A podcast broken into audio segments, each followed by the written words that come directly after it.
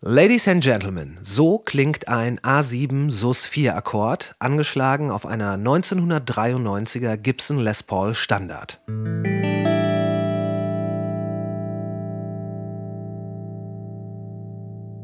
Schön. Gibson wurde 1902 in Kalamazoo, Michigan gegründet, baute 1952 mit der von Lester William Paulsfuss entwickelten Les Paul eines der bekanntesten Gitarrenmodelle der Welt, meldete 2018, also auf dem Tiefpunkt des weltweiten Gitarrenmarktes, Insolvenz an, wurde dann aber erfolgreich umstrukturiert und ja, baut bis heute weiter Instrumente. 2020, das erste Jahr der Pandemie, bescherte der Gitarrenindustrie überraschenderweise dann Rekordumsätze. Und ich glaube, das ging auch 2021 so weiter. Interessant ist dabei, dass vor allem die klassischen Modelle reißenden Absatz fanden und finden. Eben die Les Paul, die Fender Stratocaster und äh, ja, diese beiden Instrumente. Obwohl die Gitarre für Jahrzehnte das Symbol für Aufbruch, Umbruch und sogar Revolution war, sind Innovationen am Instrument eher sehr selten. Aber es gibt sie. Mein heutiger Gast hat für die längste Zeit hochwertige Custom-Instrumente für einen illustren Kundenkreis gebaut. Seine Boutique-Marke Helliver genießt einen exzellenten Ruf unter Gitarristen. Dann, also kürzlich, entschied er sich, mal alles über den Haufen zu werfen, um Platz für was Neues zu schaffen. Unter dem Namen Baron baut er heute bis ins wirklich letzte Detail auskonzipierte Gitarren in akribischer Kleinstarbeit. Wunderschöne Instrumente, kompromisslos und mit einer eigenen, unaufdringlichen Ästhetik. Ladies and Gentlemen, Oliver Baron. Yeah.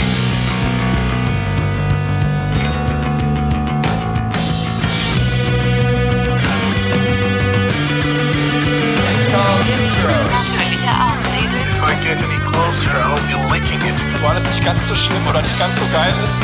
Was wirklich drauf anlegt, könnte man Suicide bei Tiger begehen. Ja, es kann schief gehen. Und das ist also Hier werden nicht so viele Leute erschossen. 10.000 Mann, wir brauchen Pferde und Kanonen. Ich finde den Plan super. Die Welt geht zugrunde. Alles Kacke, bis nächste Woche. Das sind übrigens auch tatsächlich Mikros, die, bevor sie halt so zu dem Podcast-Mikro wurden, mit denen wurden sehr, sehr gerne Gitarrenamps abgenommen. Verstehe weil die, die brauchen halt unglaublich viel Pre-Gain. Mhm. Das heißt, du kannst da auch einen lauten Amp wirklich vorpacken. Aber jetzt erstmal Holz. Ja. Hier, hier hängt ja wirklich, hier hängt ja viel Holz. Und wenn ich das richtig sehe, sind das da hinter uns so die Gitarren in den 1, die werden noch, also das ist so eine Entwicklung ja, einer genau. Gitarre, stimmt die, das? Die sind alle so, so fast fertig, ja. aber ähm, bei den rechten äh, muss noch was am Lack gemacht werden und ähm, ja, müssen noch ausgestattet werden mit äh, der Elektrik und der Hardware, den Mechaniken und so weiter. Mhm. Und an den Bünden ist auch noch was nachzuarbeiten. So. Sägst du die, Ko was ist der Plural von Korpus? also der, der Tischler sagt Korpusse. Korpusse. Ich kenne auch Leute, die Korpi sagen, aber ich bleib dann. Äh, früher habe ich mal Bodies gesagt, um dem so ein bisschen aus dem Weg zu gehen. Ne? ja. Äh, sägst du die Bodies selber? Ähm, äh, ja. Okay. Ähm, genau, die werden erst so grob ausgesägt ähm, und dann, äh, ich sag mal, die letzten zwei Millimeter werden dann am Bandschleifer mit der Hand rausgearbeitet. Von dir? Von mir, genau. Das ist auch wenn die Gitarren relativ massiv aussehen, mhm. die erinnern ja alle so ein bisschen an die Gibson Les Paul.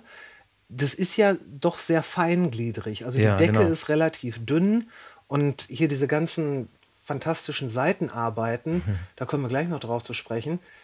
Das ist ja nicht unbedingt was Grobes, was du machst. Das ist ja schon Feinarbeit, ja, oder? Es ist, äh, es ist sehr, sehr, feine Arbeit. Also von allen Holz, Holzarbeiten ist das die feinste, würde ich mal so sagen. Das sagst du doch jetzt nur so. Nee, das ist tatsächlich so. Ähm, also meine Instrumente sind sogenannte Hollow Bodies. Ähm, Mhm. Das heißt, ich gehe vom äh, massiven Holz aus, ähm, höhle das aus, ne, fräse das leer und ähm, leime dann die Decke auf und äh, ne, dann die beiden F-Löcher, wie man sie von Streichinstrumenten her kennt, Mhm. ähm, sorgen dafür, dass dann auch Ton akustisch wieder, äh, wieder so ein bisschen äh, nach außen dringt. Mhm. Ähm, ja, diese Gitarren sind unter den E-Gitarren besonders fein. Also die halten das wohl auch aus, natürlich, wenn man die um die Welt schleppt und auf großen Bühnen spielt, gar keine Frage. Aber das ist jetzt nichts, was man ähm, in einem, äh, in einem Gigbag irgendwo hinten in den Bulli werfen würde. Oder sollte? Sollte auch. Äh, oder ist es gut für dich, weil dann muss gleich die, das nächste Instrument gekauft würde werden? mir das Herz brechen und angesichts der Preise, die so bei durchschnittlich 7000 Euro liegen, wäre das wahrscheinlich auch für den Musiker 7000. schmerzhaft. Ja, genau. Wow. Sind das Unikate? Ja. Ähm, also du siehst, die äh, Korpusform zum Beispiel ist immer die gleiche. Ne? Die Kopfplatte hat immer die gleiche Form. Ja. Das äh, grobe Layout so ist immer das gleiche. Ähm, trotzdem ist jedes Instrument so ein bisschen anders. Allein wegen der Handarbeit, die darin steckt. Ja. Und ähm, weil ich mir bei jeder Gitarre, die ich baue, ähm, ja auch überlege, was, was sollte denn so sein? Ne? Wo will ich denn so hin und was möchte ich jetzt gerade mal sehen und hören? Welches Deckenholz kombiniere ich mit ähm, welchem Griffbrett und ähm, welchen Hals mit welchem Korpus und so weiter? So, dass jedes Instrument ein bisschen anders ist. Könnte ich dir das auch sagen als Kunde, dass ich von dir möchte, dass du dies, das, jenes machst? Also wirklich so, so, so custom bespoke? Äh? Nicht, nicht mehr tatsächlich. Das war ähm, bei meinen früheren Instrumenten war das so. Da waren auch die meisten Instrumente Auftragsarbeiten. Aber die neuen Instrumente, die unter, unter meinem eigenen Namen Baron firmieren, äh, da ist das ganz bewusst nicht mehr möglich. Weil. Ja, weil äh, jedes, jedes Instrument ist, ähm, also wenn ich sage Sandkunstwerk, klingt das wieder ein bisschen, bisschen abgehoben, aber so in dem Sinn, dass ich ähm, selber so gut wie ich das kann mit meiner äh, ganzen Erfahrung ähm, das Instrument komponiere, ähm, ausgestalte, fertig mache, ähm, wie ich kann. Und ähm, da macht das nicht so richtig Sinn, dass da einer mitredet. Auch wenn das natürlich das Wünsche erfüllen ist schön einerseits natürlich, Ja. ähm, aber unterm Strich, ähm, ja, ist jetzt so, so mein Ding, ähm, jedes Instrument ähm, ganz dezidiert so gut zu bauen, ähm, wie ich das kann und es dem Kunden dann anzubieten. Und das wird auch gut angenommen. Also Leute verstehen das. Du kommst halt entweder zum Wünscheerfüller oder zu dem, von dem du äh, überzeugt bist, dass der das am allerbesten macht. Ne? Und Dieses Vertrauen ist tatsächlich da. Da bin ich auch sehr, sehr dankbar und glücklich drüber, ähm, äh, dass ich das schon, äh, schon richtig mache. Und da will dann auch eigentlich keiner mehr ähm, irgendwie reingrätschen. Du machst das jetzt fast seit 20 Jahren. Also im Hauptberuf seit fast 20 Jahren, genau. Ja. Und davor halt, ja, fünf, sechs Jahre steile Lernkurve ähm, ähm, als Hobby, genau. Das ist ja diese, dieser, dieser Ansatz, dass du sagst, du komponier, komponierst jetzt eine Gitarre, das, das kennt man ja eigentlich eher von Künstlern. Ich meine, zu einem, zu einem Damien Hirst gehst du, naja, es sei denn, du bezahlst ihm wahrscheinlich Unsummen, auch nicht und sagst, mach mir mal das und das. Nein, du kaufst einen Damien Hirst, von dem er sich dann irgendwas versprochen oder gedacht hat. Genau. Und das ist, das ist auch äh, so im Wesentlichen der Ansatz bei den Gitarren. Ja, auf jeden Fall. Also ich gehe nicht so weit zu sagen, das ist Kunst, das ist Quatsch, das ist ja immer noch auch ein Werkzeug, aber eben nicht nur. Ne? Ja, gut. Ähm, es Was ist Kunst? Ja, ja, genau. Also ähm, meine Instrumente erfüllen auch einen Zweck, aber das ist ja nicht alles. Ich äh, würde auch so weit gehen zu sagen, gutes Handwerkszeug gibt es woanders. Na, da brauchst du dann auch keine 7000 Euro für ausgeben. Ne? Ja, sicher. Das, ähm, da sind wir im Moment eigentlich ähm, ganz auch, auch recht verwöhnt. Du kriegst ja auch für 300 Euro schon eine Gitarre, mit der du halbwegs vernünftig Musik machen kannst. Klar. Und, ne, und je mehr du dann ausgibst, umso mehr bekommst du auch. Ähm, äh, und ja, wenn es in dieser Preisklasse sich irgendwie abspielt, dann ist das, ähm, hat das entweder mit, mit Sammlerwert und Limited Edition oder sowas zu tun, wo sich Leute eine Wertsteigerung von versprechen, oder wirklich mit dem Ende der Fahnenstange, ne, mit dem ähm, jetzt geht's nicht mehr besser, sondern nur noch anders. Und ähm, ja, Ja, da sieht man dann teilweise so. Ich meine, wir haben vorhin drüber gesprochen, Jimi Hendrix äh, wäre jetzt gerade 80 geworden. Ich glaube, vor zehn Jahren gab es von Fender dann auch so ein Jimi Hendrix-Paket in, äh, in ganz bestimmten Farben, wo dann auch die, die Amps dazu auch in diesem Paisley-Muster waren. Und das Ganze sollte dann, glaube ich, irgendwie 43.000 kosten, weil es zehn Stück auf der Welt gab. Mhm, genau. Irgendwie so. Ja, das ist natürlich dann Marketing pur. Ja, ne? natürlich. Also auch so, wie es ja immer noch Jimi Hendrix Alben gibt. Ich weiß gar nicht, ich, ich habe auch mehrere posthum veröffentlichte Alben, die auch gar nicht so schlecht sind. Aber das ist dann halt äh, die, die, die, ja, die Erben letztlich, die dann äh, Ja, ja, klar. noch ähm, das Ganze noch so ein bisschen ausschlachten. Ich meine, wenn alle damit einverstanden sind, soll es mir recht sein. Absolut. Ähm, aber das äh, ist schon was anderes, als ich das äh, machen will. Falls es jetzt anders klingt, dann eventuell, weil ich vorher vergessen habe, den Patch-Schalter zu drücken. Ähm, wenn, wenn du jetzt sagst, du, du, du komponierst diese Gitarren von Anfang an äh, und dass ich jetzt in Erwägung ziehe, dass das auch ein handwerklich sehr anspruchsvolles Projekt ist, also jede einzelne Gitarre. Mhm. Wie lange brauchst du für eine Gitarre von der Idee bis, naja, letzten Endes zur finalen Entstehung? Mhm. Also wenn man ähm, mal davon ausgeht, dass mein Material hier vollständig äh, parat liegt und das Holz gut abgelagert ist, was ja mehrere Jahre nach der eigentlichen Trocknung noch dauert. Nach Ähm, der Trocknung? Ja, genau. Genau. Also es gibt zum einen die, die Trocknung, wenn wir da eben den Abstecher machen wollen. Bitte. Ähm, die Holz, Stechen wir ab. Holztrocknung. Ähm, äh, das bedeutet quasi, dass das Holz ähm, seinen natürlichen Holzsaft verloren hat quasi ähm, und äh, so trocken ist, ähm, ja, dass es mit dem, mit dem Klima, in dem es dann äh, quasi verwendet werden soll oder gelagert werden soll, äh, im Gleichgewicht ist. Also die Holzausgleichsfeuchte erreicht ist. Holzausgleichsfeuchte. Genau, also Holz ist hygroskopisch, das heißt, es bleibt äh, auf Dauer, ähm, ähm, nimmt es Wasser auf und gibt es ab. Also diese Fähigkeit verliert es eigentlich nie. Okay. Außer nach ja, vielen Jahrhunderten vielleicht. Ähm, Ja. Und das äh, bedeutet, wenn das Holz einmal getrocknet ist, ähm, dann macht es das natürlich trotzdem noch, aber ähm, es wird nicht immer trockener. Ne? Also dann ist es einmal so weit getrocknet, dass man sagt, so jetzt ist die Holzfeuchtigkeit nur noch von der Umgebungsluft abhängig und es geht nicht immer weiter abwärts. So. Ist das dann so für laienhaft gesprochen der Moment, wo dann äh, Kaminholz zum Beispiel abgelagert ist? Genau, im Grunde ja. Oder auch da, wo der, äh, wo der Tischler sagt, so, Haus, Holzausgleichsfeuchte ist erreicht, äh, jetzt lege ich los.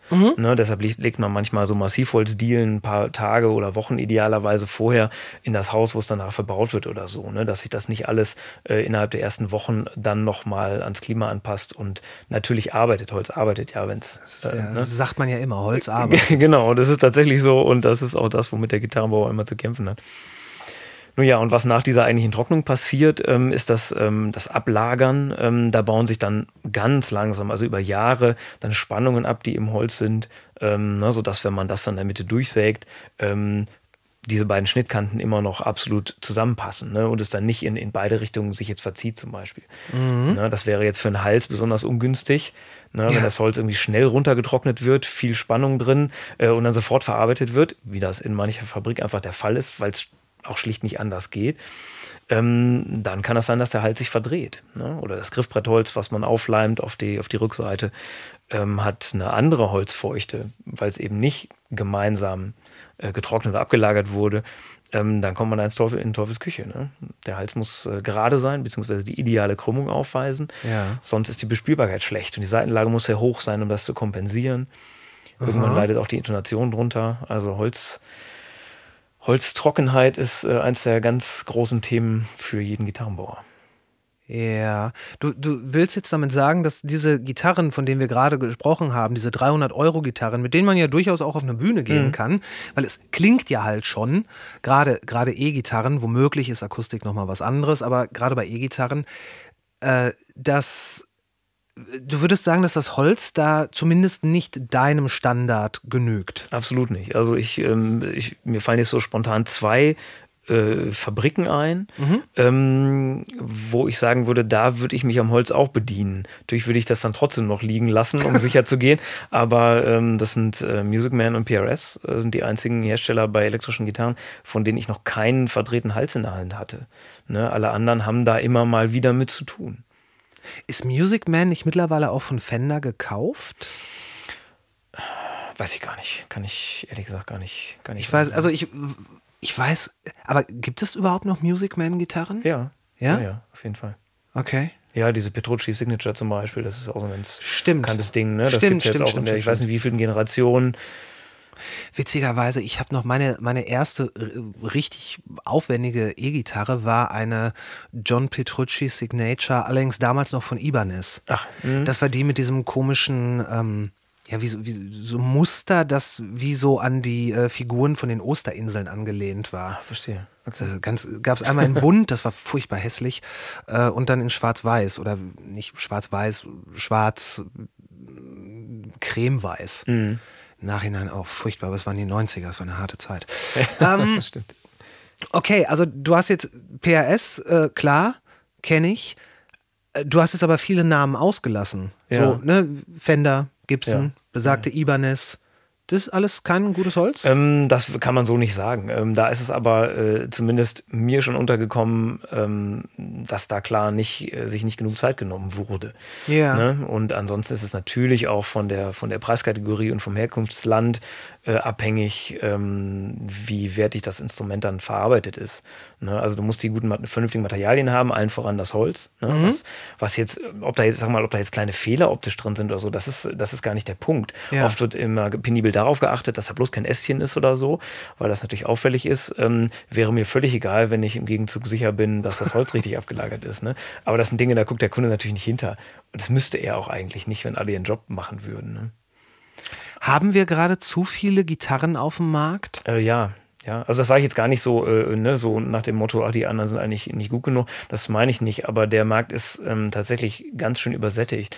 Und in allen, in allen Bereichen, auch in diesem Boutique-Bereich, wo man mich vielleicht verorten würde, bei den handgebauten Gitarren, bei den hochpreisigen, ist es ähnlich. Also es wird ganz schwierig für einen Kunden, sich da zurechtzufinden ähm, oder auch Gründe zu finden, warum man jetzt das eine oder andere kaufen sollte. Ähm, dazu kommt einem ja, ein Phänomen, was man gar nicht so oft mitdenkt, dass der Gebrauchtmarkt natürlich auch total voll ist. Ich meine, für jede Gitarre, die gebaut wird, ähm, geht ja nicht eine kaputt. So ist das ja nicht. Ne? Also Nee. es gibt immer mehr gebrauchte Gitarren. Gerade wenn sie ein bisschen hochpreisiger sind, ähm, lohnt sich das ja auch, die dann am Leben zu halten. Das macht man ja in der Regel auch. Klar. Man schmeißt ja keine Gitarre für anderthalb tausend Euro weg, weil da die Bünde neu gemacht werden müssen. Ne? Und schon hat man das Phänomen, ähm, dass es immer mehr Gitarren gibt. Ne? Zu einer so. Zeit, wo ich sagen würde, dass Gitarrenmusik immer weniger populär wird. Also ich sag mal so, über, über 20 Jahre gesehen ist das bestimmt so. Dazwischen Ja. gibt's dann immer so kleine Wellenbewegungen noch. Ja. Im Moment, glaube ich, ist wieder so ganz gut. Ähm, aber so das, das führende Instrument äh, populärer Musik ist die E-Gitarre schon lange nicht mehr. Da Nee. gebe ich dir recht.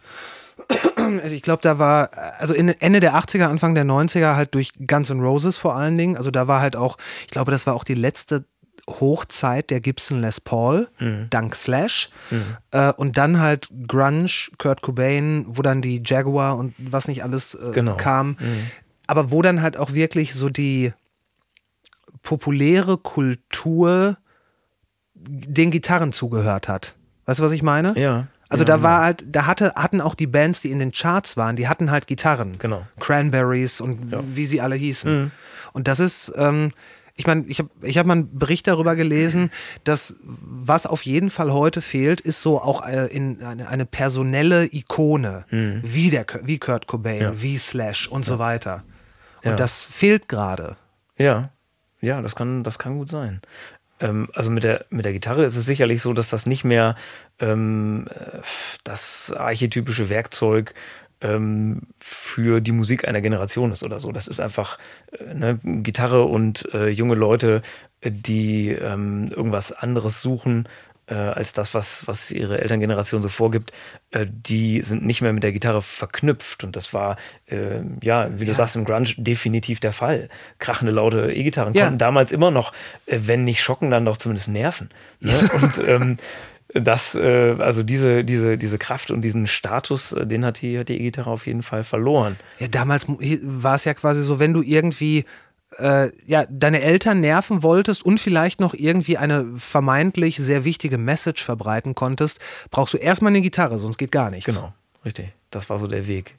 Ja, aber dafür gibt es, damals gab es nicht so viele Gitarren auf dem Markt wie heute. Das stimmt, das ist eigentlich komisch, ne, dass das nicht, äh, nicht öfter jetzt wieder genutzt wird. Ist eine gute Frage. Ich weiß gar nicht so genau, woran es liegt. Ich ähm, könnte mir denken, dass ähm, alles auch in so Szenen zerfasert ist. Es gibt vielleicht so einen Mainstream, der ähm, irgendwie dann aber auch sehr kommerziell ist und dann gibt es halt so, so Nischen und zwar ohne Ende. Das stimmt. Aber, aber nicht so eine, so eine ähm, Jugendsubkultur, die Die alles so Mehrheit subsumiert. abholt. Ne? Ja, genau. ja, ja. Das, ähm, also das war bei uns auch immer schon ziemlich divers so. Da gab es dann halt die, die, ach, die, die, die Goths gab's, Ja, ne? natürlich. Und ähm, die, die Grunge-Leute und natürlich auch ähm, irgendwelche Metal- Pop Metal gab's Metal, immer. Metal gab's immer, wird's auch immer geben. Ja. Ähm, so halt, aber es gab irgendwie so einen, so einen roten Faden, an dem sie erst entlang gehangelt hat. Und das war klar, in frühen 90ern, was ich halt auch voll mitgekriegt habe, das war der Grunge so. ja, ja, klar. Ne? Und ähm, das, ja, glaube ich, gibt es heute so nicht mehr. Oder ich übersehe es. Das kann auch sein. Das kann natürlich sein, dann würde ich es auch übersehen, aber ähm, eben dieses, dieses die Gitarre als Instrument auch zur Revolution gegen etwas, das, das fehlt heute. Das ist vorbei, Ja, genau. ja. Und ich, ich würde mal sagen, das war ja, ja eigentlich seit dem eben erwähnten Jimi Hendrix über ähm, The Clash, Led Zeppelin, äh, die Stones, selbst so jemand wie Aerosmith, äh, Aerosmith, der Gitarrist war eigentlich immer ein auch ein Fixpunkt in der Band und nicht selten nach dem Sänger derjenige, auf den alle geguckt haben. Sofern es nicht äh, Gitarrist und Sänger in Personalunion Genau. wie bei Kurt Cobain war. Ja, absolut. Und das ist dann auch, auch so das, das Gespann, so die beiden Frontmänner. Ne? Genau, Ist, genau. War, war irgendwie immer so das Rezept, ja. Aber vielleicht reden hier auch einfach nur zwei äh, gar nicht mal so alte, aber doch alte Männer. Man weiß es nicht. Ja, das äh, kann durchaus sein. Wie alt, wenn wir schon vom Alter Ja. sprechen, wie alt müssen die Hölzer sein? Ähm, Oder nein, warte, vielleicht ja. sollten wir. Was sind das überhaupt für Hölzer? Äh, Genau, also ähm, alles, was schwarz an diesen Instrumenten ist, was gemeinhin oft dann auch äh, Kunststoff ist, ähm, ist hier eben Holz. Also sowohl das Griffbrett äh, als auch ähm, die Armauflage, die Tonabnehmerkappen, ähm, die ganze, äh, ganzen Regler, Ja. ähm, das ist alles eben Holz. Die Regler auch. Auch. Die sind nicht aus Plastik. Nee, da ist kein Plastik sichtbar. Das einzige Plastik ist äh, der Spulenkörper der Tonabnehmer und der ist unter der Kappe nicht sichtbar. Das ist auch, Also auch kein das- Zufall. Alles, was ich sehe, ist Alles, Holz und siehst, Metall. Ist Holz und Metall, ganz genau. Genau. Und alles, was äh, so silbern ist hier, äh, ist, ähm, naja, ist Silber, ne? die Also das- Intarsien. Ja, genau. Das Logo äh, in dem Volumenregler, ähm, das ist in Blattsilber eingelegt. Und, die, ja, ja. und die seitlichen Griffbrettmarkierungen, die sind äh, auch aus, äh, aus Silber. Mein Gott. Ja, wenn schon, denn schon. So eine Gitarre hättest du Kurt Cobain nicht gegeben. Äh, hätte ich ihm gegeben, hätte er vielleicht nicht haben wollen, weiß ich nicht. Das Oder ja, das könnte auch sein. Okay. wäre jetzt jedenfalls nicht so ganz äh, passend. Okay, ja, und also das ist Ebenholz. Das heißt auch diese, diese leichte äh, Abgratung hier an der Seite. Genau, äh, die, die- die Armauflage. Armauflage, das ist auch eben Holz, genau. Das, sowas habe ich bei einer Gitarre noch nie gesehen. Ja, also das gibt es manchmal bei akustischen Gitarren, die ja auch wegen ihres besonders großen und, und tiefen Korpus ähm, ja, für den Unterarm recht unbequem sein können. Äh, da gibt es das manchmal. Aber bei E-Gitarren ist es tatsächlich selten. Ähm, ja, und ich finde es ein sehr schönes Detail, was aber auch nützlich ist. Also fürs, fürs äh, ermüdungsarme Spielen Ja. äh, macht das tatsächlich Sinn. So Ich meine, gerade bei so einem äh, relativ prägnanten Korpus, der, wie gesagt, an die Les Paul erinnert, da ist ja viel zu, zum, äh, viel, wo, wo man den Arm zurücknehmen muss, wohingegen bei so einer mm, Strat, da sieht man Mhm. ja schon manchmal, dass der äh, Korpus so ein bisschen abge, abgeflacht ist. Genau, davor, also bei der Strat äh, folgt die Form ganz klar der Funktion. Ja. Ähm, zu 100 Prozent würde ich sogar sagen. Und ähm, bei der Les Paul und auch bei meiner, die auch eine, eine, ein Single-Cut-Design ist, ne? also praktisch eine Akustikgitarre, ähnliche Form mit einem Ausschnitt an der Diskantseite. Ähm, ähm, ja, das, das ginge theoretisch ergonomischer, ähm, aber es ist halt klassisch schön. Ja, ja, klar. Und schön sind sie. Okay, und was, was sind jetzt die Hölzer, aus denen der, der Korpus ist? Ja, der Korpus und Hals sind das Okume. Das ist ein, dem Stirn in Falten. Das ist äh, ein, ein Holz, was dem Mahagoni sehr ähnlich ist. Wobei man sagen muss, dass Mahagoni ja auch nur wieder ein Handelsname für über 1000 Spezies ist. Ähm, Ist das so? das ist so, genau. Und, äh, Also Mahagoni ist ein Sammelbegriff? ja, ist ein Sammelbegriff, der auch ganz oft ganz falsch verwendet wird. Es gibt das, ähm, also die, die äh, Meliazeen-Gewächse, also das sind die Mahagoni-Gewächse, das sind vier, also Sipo, Sapelli, äh, Svetenia und Kaya. Das sind so die Mahagoni-Arten, die den Namen auch wirklich verdienen. Ähm, die auch, also zumindest Kaya und Svetenia sind äh, im Gitarrenbau ähm, sehr häufig anzutreffen. Okay. Und das Okume, ähm, das ist ähm, ähnlich, obwohl es jetzt nicht verwandt ist. Ähm, ich verwende das sehr gerne, weil das sehr schön leicht ist. Und naja, so leichtes Mahagoni kriegt man so ohne weiteres nicht mehr. Und ähm, das ist ein wunderbarer Ersatz dafür. Ähm, Wo, wo kommt dieses Holz her? äh, Okume kommt aus Afrika. Ja. Genau. Mahagoni, das ver, ver, ist das nicht auch das, was, wo man so sagt, Tropenhölzer? Ähm, äh, ja, also äh, Mahagoni kommt aus äh, Südamerika oder Afrika. Ah, okay. ähm, ganz überwiegend. Und ähm, na klar, ne, wie bei jedem äh, ähm, ähm, Werkstoff äh, kann das ähm, vernünftig und nachhaltig produziert sein oder eben nicht. Ne? Also äh, ein wirkliches Tropenholz in dem Sinn ist natürlich tragisch und gibt Ja. aber genauso Plantagenhölzer. Das Ebenholz zum Beispiel ist schon lange ein Plantagenholz. Das sind relativ kleine, dünne Bäumchen, die ewig lange wachsen. Wirklich? Ähm, ja, ja, das macht gar keinen, äh, gar keinen Sinn, also ähm, wirtschaftlich äh, da rumzulaufen und die Dinger zu suchen, sofern es sie überhaupt noch gibt. Ah, Genau. okay, das ist teilweise beruhigend, teilweise nicht. Und also das ist alles aus diesem Okome. Genau, Hals und äh, Rückseite sind aus dem Okume und die Decken sind Ja. aus allen möglichen Hölzern. Also das helle, was du hier siehst, ist ähm, Ahorn. Aha. Ähm, da verwende ich aber auch Fichte, die ich dunkel beize. Das sieht dann so ein bisschen aus wie Violinen. Na gut, habe ich jetzt kein sehr gutes Beispiel hier. Ähm, Aber auch Kirsche, ähm, Nussbaum, Eiche verwende ich jetzt demnächst. Das ist das Schöne an diesem Rezept, also an diesem Instrument.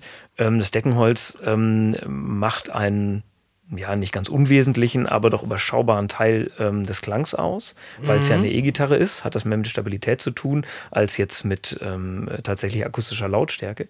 Und da kann ich mich austoben. Also egal welches Deckenholz ich verwende, ähm, von einem ganz weichen, äh, von einer ganz weichen, leichten Fichte bis hin zu, zu Eiche, die sehr hart und schwer ist, das wird immer funktionieren.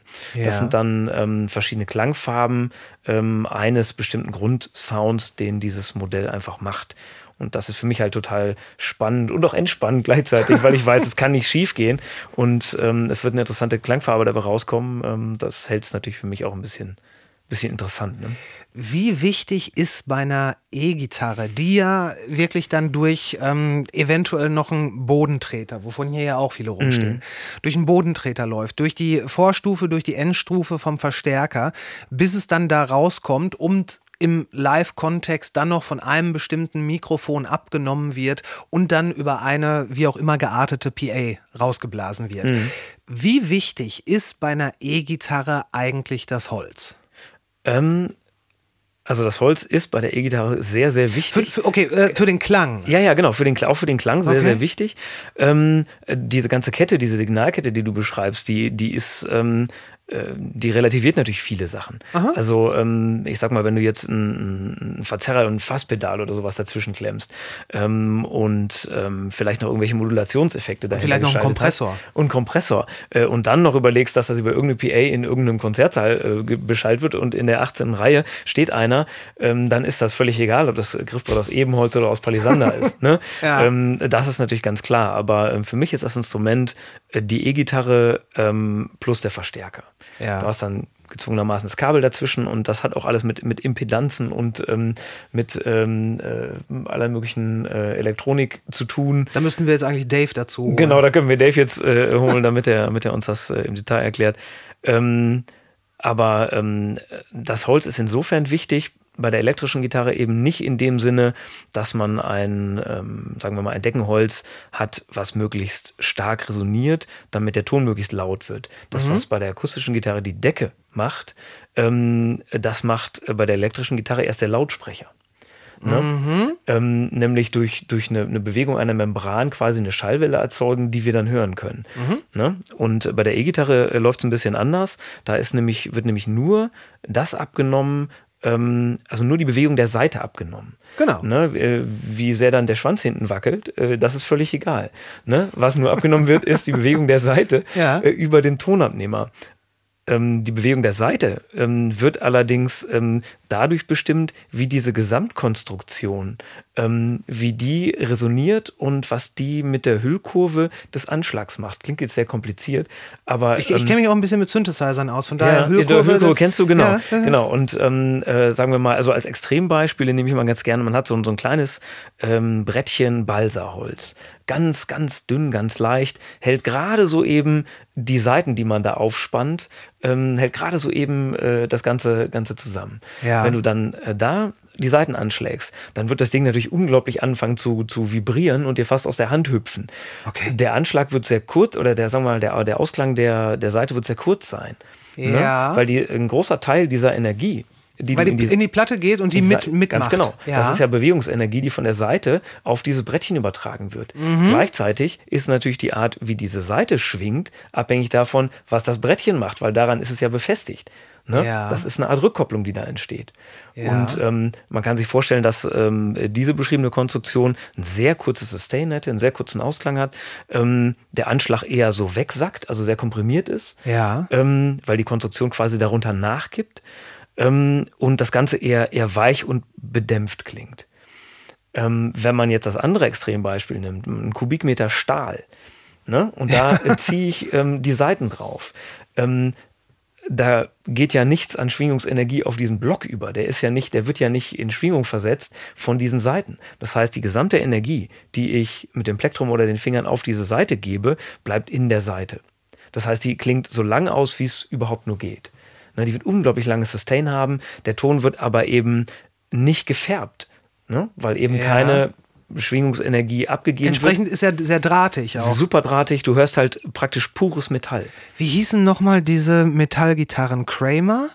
Gab ähm, es nicht Kramer-Gitarren? Es, es, gab mehrere Hersteller, die ähm, Aluminiumhälse hatten zum Beispiel. Ja. Bei Kramer weiß ich es nicht, ob die das mal hatten. Aber wenn eine Gitarre komplett aus Metall gefertigt ist, kann die ja trotzdem resonieren, wenn es eine leichte Konstruktion ist. Aber wenn das sehr schwer ist ähm, oder überhaupt auch die Gitarre aus sehr schwerem Holz gefertigt ist, sagen wir mal Les Paul Custom aus den 70er Jahren, 5,5 Kilo, ähm, ja, das klingt dann auch schon mal eher irgendwie kühl und dünn und wie ein toter Fisch, weil eben Oh, da, da, ja, ja. da werden jetzt viele Leute das sagen, ich, was, was, das sage ich, sag ich ganz selbstbewusst. Nicht alle natürlich, aber ähm, die Gefahr besteht, wenn du ein sehr schweres Instrument hast, dass einfach ähm, sehr viel ähm, des Charakter? Tons allein von der, von der Seite gemacht wird, eben.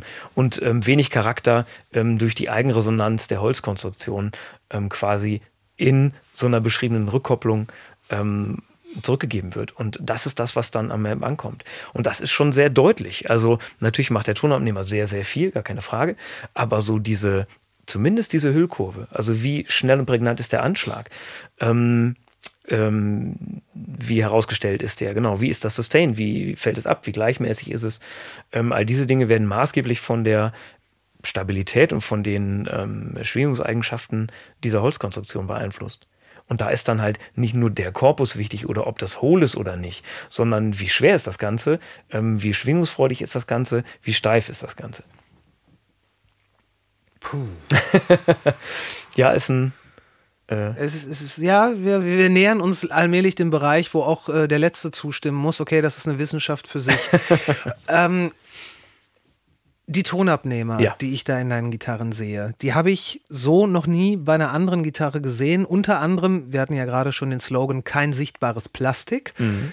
Die sehen aus wie aus Holz gefräst, geschnitzt mhm. mit einer, mit einem Metallstrich darüber. Was sind das für Tonabnehmer? Genau, also ähm, die baue ich mittlerweile auch selber. Also komplett auch selber wickeln, die ähm, kaufe ich auch nicht, nicht zu mehr. Ähm, äh, der Typus äh, ist der sogenannte Charlie Christian Typus. Ähm, Nochmal bitte? Charlie Christian war Charlie Christian. Ähm, in den, ja, so Mitte der 30er Jahre, 36, glaube ich, ging das los bei ihm, dass man ihm so eine Art Tonabnehmer bei Gibson äh, in seine Jazzgitarre eingebaut hat. Das war im Grunde die erste serienmäßig gefertigte äh, E-Gitarre äh, die man kaufen konnte. Ne? Man denkt dann oft an die Telecaster, äh, ne, so um 1950. Ähm, das mhm. war die mhm. erste Solid Body. Aber natürlich hat man vorher versucht, ähm, auch mit relativ gutem Erfolg, ähm, ähm, akustische Instrumente, in dem Fall Artstops, also Jazzgitarren, äh, mit Tonabnehmern zu versehen äh, und da dann auch einen, einen archetypischen Sound kreiert. Aha. Und dieser Pickup, dieser ganz, ganz frühe elektrische Pickup, ähm, ähm, das ist dieser äh, Charlie Christian Typus. Und ähm, das sind auch solche Tonabnehmer. Mhm. Die Konstruktion ist so, dass man halt eine, eine Klinge hat, die so ähm, von der Seite T-förmig aussieht. Ähm, und darum wickelt man dann halt den Draht direkt auf die Klinge sozusagen.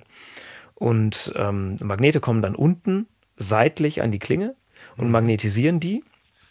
Und das ist so der grobe Aufbau. Ne, man hat ja bei jedem Tonabnehmer hat man ja eine, eine Kupferdrahtspule um einen Magneten herum sozusagen.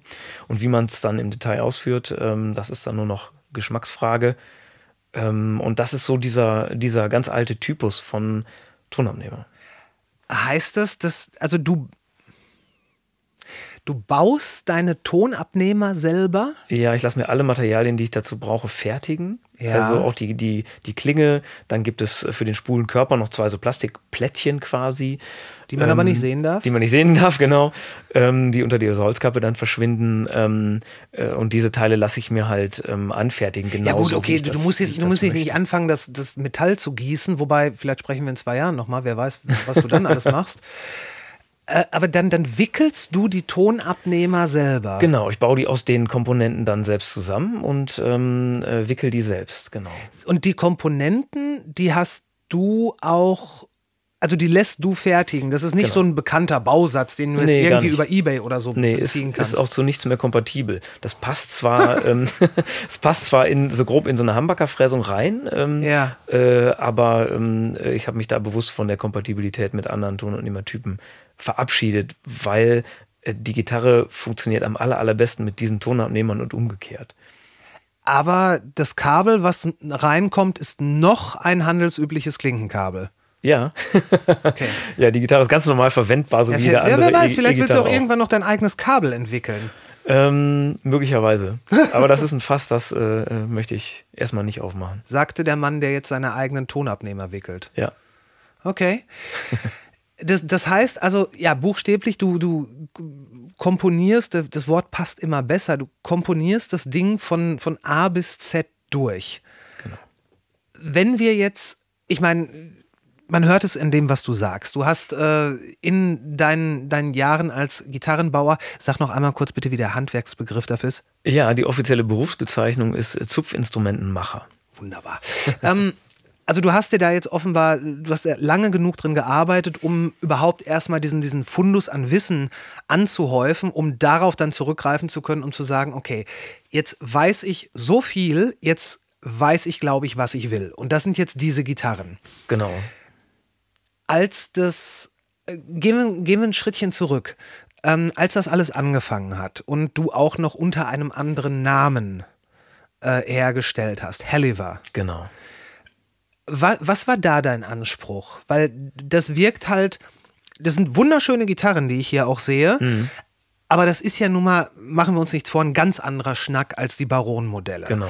Wie fing das, wie fing das an? Was, ähm, was wolltest du zu Anfang Ja. eigentlich machen? Also ich glaube, ich denke, ich habe angefangen wie die meisten meiner Kollegen, zumindest im Bereich E-Gitarre, ähm, äh, dass ich die Gitarre, die ich mir so vorgestellt habe, die ich, die ich idea idealerweise gerne gekauft hätte, nicht kaufen konnte und äh, sie mir dann gebaut habe. Also so die Vorstellung ähm, von einer tollen Gitarre, die man gerne selber hätte. Ja. Damit fing das an. Und ähm, wenn man dann die erste noch nicht mal fertig hat, dann hat man natürlich schon Ideen für die zweite. Entweder was man da nochmal verbessern möchte oder was man dann auch sonst noch gerne hätte.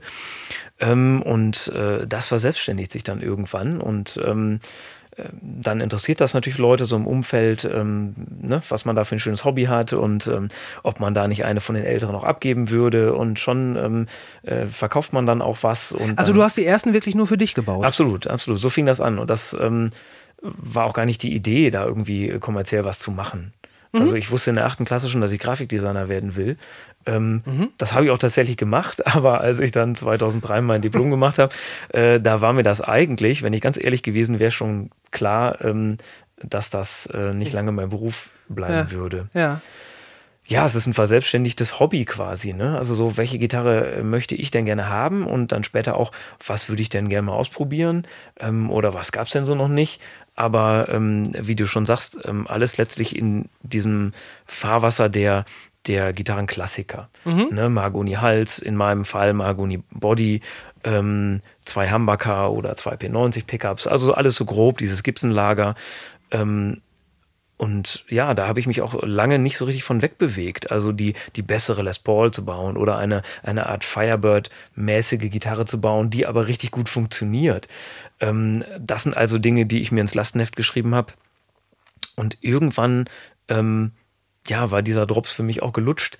Ne? Dann äh, kommt man vielleicht auch so, so mit Anfang 40, weiß ich nicht, an den Punkt, wo man sich fragt, ähm, äh, ist das, ist das das alles, was du kannst, sag ich mal, oder ist das das, ähm, was du hinterlassen willst? Ähm, ist das die Marke, die du in dieser Szene so setzen willst? Oder ähm, was wäre denn eigentlich die für dich jetzt ganz frisch neu gedacht ähm, perfekte Gitarre? Was ist die beste Gitarre, die du dir so vorstellen kannst, die du bauen kannst? Und das war so für mich äh, der Punkt, wo ich ähm, gemerkt habe, nee, irgendwie ist es das nicht mehr. Und, du hattest, äh, du hattest ja durchaus ernstzunehmende Erfolge unter dem Namen. Ja, ja, ja, durchaus, durchaus. Also du hast ja auch ein paar namhafte Künstler damit ausstatten dürfen. Ja, Billy Gibbons zum Beispiel, das ist so der, der größte Ja. äh, ähm, Künstler von ZZ Top, den ich ähm, überzeugen konnte, eine Gitarre zu kaufen und eine weitere zu bestellen, die ich ihm dann ein Jahr später äh, überreichen konnte, die er auch bezahlt hat, beide. das Okay. muss man immer dazu sagen. Also äh, wenn es ums äh, Schenken ginge, äh, dann äh, hätte ich auch noch ganz andere Kunden. Äh, ja gut, mir viele, aufschreiben können. Viele Leute nehmen gerne eine geschenkte Gitarre so entgegen. ist es, so ist es. Aber das wollte ich halt auch aus Fairness ähm, und auch aus Respekt vor, vor der Arbeit und meinen anderen Kunden gegenüber einfach grundsätzlich nicht. Ne?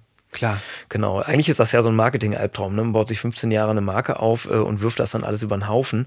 Deshalb haben auch alle gedacht, oh, war ja, oh, war ja, was hat er jetzt schon wieder für eine komische Idee? Ähm, äh, und ich habe, naja, von, von einigen wenigen habe ich Zuspruch bekommen. Vor allem die, die gar nicht so sehr in dieser Szene drin sind. Ähm, die allermeisten waren aber ähm, sehr skeptisch, bis, bis Schockstarre. Und ähm, Ja gut, ich, du hast davon gelebt. ich habe davon Und gelebt. Und genau. gerade, ich meine, gerade Gitarren leben von ihrem Namen. Genau. Ich meine, wir haben gerade darüber noch gesprochen, dass, äh, also quasi off the record, dass, äh, dass sich ja quasi seit den 60ern im Gitarrenbereich sehr, sehr wenig getan hat. Mhm. Also wirklich ein, im 1%-Bereich. Ansonsten ist es eigentlich alles nur eine, äh, ja, ein Wiederaufbereiten der bekannten Formel. Genau, so ist es. Und, ähm, Und das, ist, geht alles über den Namen. Richtig, richtig. Das ähm, ständige Wiederaufbereiten oder dieses einfach dieses Fahrwasser nicht verlassen. Da gibt es ja auch tolle Ideen links und rechts. Ähm, und meine Instrumente, da stehe ich nach wie vor voll hinter. Also von, von, von den allerersten angefangen. Ähm, aber das hat halt den Nachteil, äh, dass man, dass man sich in einem riesigen äh, Teich bewegt, Ja. ähm, wo alle so grob dasselbe machen. Und dann ist für den Kunden unglaublich schwierig zu verstehen oder ähm, rauszufinden, äh, was passt ihm denn am besten. Ähm, ganz, ganz schwierig, ähm, weil man nicht so genau weiß, wer steht denn wofür. Und wenn man dann derjenige ist, der für die, ach, die tollsten Relic-Finishes steht, sprich äh, für, für die äh, realistischste künstliche Alterung Ja. äh, eines bestehenden Designs, ähm, und der andere ist halt der, der die tollsten Nachbauten von XY macht. Ähm, das ist alles irgendwie so ein bisschen wenig. Also mir war das dann irgendwann zu wenig. Mühsam zu erklären. Ähm, und ich wollte was machen, äh, dem man direkt ansieht, ähm, dass das was ganz anderes ist und dass das auch eine, eine, ja, eine Kompetenz, vielleicht sogar eine Autorität ausstrahlt, ähm, wo man hellhörig wird und ähm, sich denkt, oh, das ist irgendwie besonders. Ich verstehe es vielleicht noch nicht so ganz. Ich habe Ja. irgendwelche Assoziationen, aber ähm, irgendwas ist daran ganz besonders. Und ähm, das ist halt dann der formale Aspekt. Und dazu gehört, ähm, wenn man da ganz konsequent sein will, in meinem Fall auch der neue Name. Ja. Ne? Und ähm, ja, und ich glaube, dass das ähm, äh, mit, mit Inhalt äh, gef äh, gefüllt ist.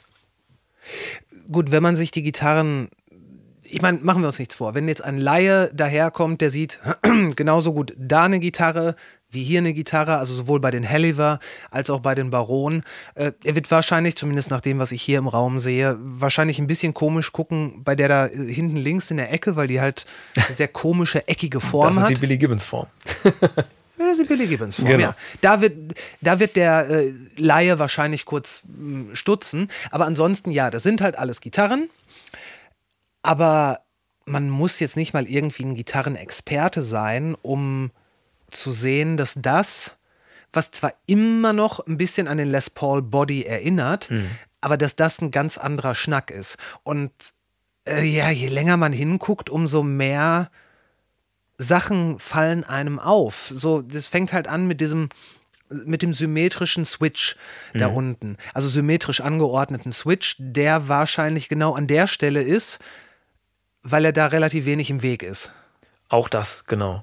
Ähm, also dieses Kontrollfeld generell so hinter die Brücke zu legen Ja. ähm, und auch den, den Lautstärkeregler ähm, nicht an die, die gewohnte Stelle.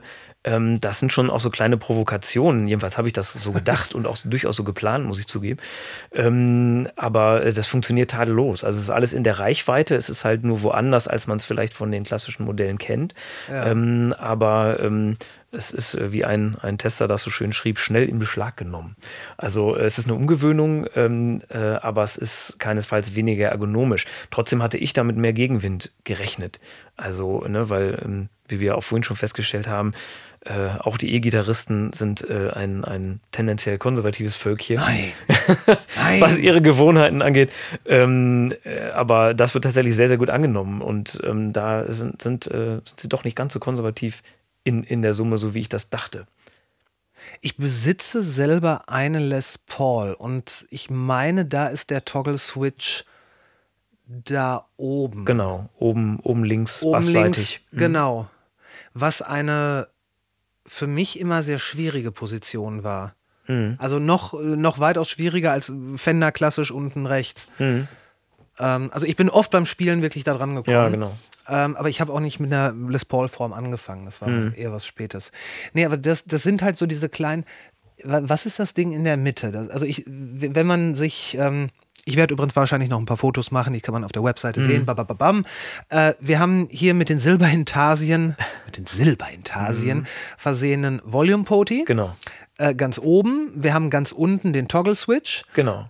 Was ist das Ding in der Mitte? In der Mitte, das ist der Charakterschalter, so nenne ich das Ding. Der hat vier Positionen. der Tonschalter auf äh, Im früh- Grunde, ja? genau, auf Ja. Neudeutsch, der, der, Tonschalter, genau. Er ersetzt das Tonpoti, also die Höhenbedämpfung äh, quasi. Ja. Ähm, und es funktioniert so ähnlich, nicht ganz genauso. Ähm, es hat den Vorteil, dass es nicht so nasal wird in bestimmten Stellungen. Ne? Man kennt so diesen Wawa-Sound, wenn man das Ja, Tonpoti ja, genau, auf einen genau. bestimmten Sound zurückdreht. Das passiert da so nicht. Ähm, und ähm, das ist von 1 bis 4 in einem Bereich regelbar, wo man jetzt keine Extrem-Sounds hat, sondern gut nutzbare Presets, wenn man so will. Und ähm, so kann dann durchaus in Position 4 der Höhengehalt so groß sein, dass man ihn nur manchmal braucht. Ähm, und in der Regel wird man dann vielleicht auf 3 zurückschalten. Aha. Und man hat dann ja, ich sag mal, äh, was die Höhen angeht, viel Reserven, aber nicht das Problem, dass die Gitarre erstmal irgendwo nach Gehör eingeregelt werden muss, wie es bei einem Tonpoti so wäre, ähm, um überhaupt brauchbar zu sein. Ne? Du kannst dein Preset einschalten, du weißt, wie die Ja. Gitarre klingen wird, du Ja, hast ja, ja. Reserven nach oben und nach unten. Wenn es jetzt ein, Poti ist, also stufenlose Regelung, ähm, und voll aufgedreht ist immer zu viel oder meistens zu viel, dann hast du erstmal ein Problem, was du lösen musst. Ne? Und das umgehe ich mit diesen, mit diesen Presets. Als ich angefangen habe, Gitarre zu spielen, war der Tonpoti für mich das unwichtigste Poti. Ich habe den immer mit volle Höhen rein, weil ich wollte halt am meisten hören. Äh, dann mit der Zeit fängt man dann halt auch an, ein bisschen rumzuspielen und auch da zu experimentieren. Dadurch nimmst du dem Gitarristen ja schon ein Stück weit die äh, Entscheidung ab, dass eben nur vier vorgegebene Positionen sind. Das könnte sich natürlich auch aufs, äh, aufs ganze Spielverhalten auswirken, weil ne, die, die Technik gibt ja auch immer ein bisschen das Spiel vor und um, umgedreht. Haben da, das haben Leute auch gut angenommen. Ja, auch da wieder viel, viel, sehr viel positives Feedback. Ja. Ähm, das, ich kann mir vorstellen, dass im Einzelfall, vielleicht gerade im Studio oder so, irgendjemand dann da sitzt und denkt, ach, jetzt wäre aber schön, noch zwischen äh, zwei und drei was zu haben. Ähm, wird aber nicht dazu führen, ähm, dass man dann die Gitarre weglegt. Ne? Also ich, ich denke, dass die Positionen alle sehr sinnvoll gewählt sind. Aha. Ähm, und wie du richtig sagst, ich nehme dem, dem Kunden da eine Entscheidung ab, wie an ganz vielen anderen Stellen. Die Tonabnehmer zum Beispiel. Manch einer wird sich vielleicht das Instrument mit einem anderen Tonabnehmer wünschen. Gibt's aber nicht. ne? Das Instrument ist, ist das, was es ist. Das ist genauso wie so ein, äh, wie so ein kompakter Synthi. Der hat dann drei Oktaven. Du denkst, verdammt, ich brauche die vierte Oktave. Aber gut, gibt's nicht. Naja, arbeite ich mit. Arbeitet man vielleicht irgendwann kreativ mit. Kann ja auch Kreativität fördern. Also irgendwo gibt's immer eine Grenze. Sonst könntest du sagen, ich, ich habe ähm, ähm, ja, ähm, hier aller Steve Morse Signature, äh, irgendwie äh, fünf Spulen verteilt auf drei Tonabnehmer, äh, acht Schalter und zwölf Potis so ungefähr. Natürlich kann man damit dann alles machen, aber ähm, macht das Sinn in der Praxis? Macht dich das glücklich? Weiß ich nicht.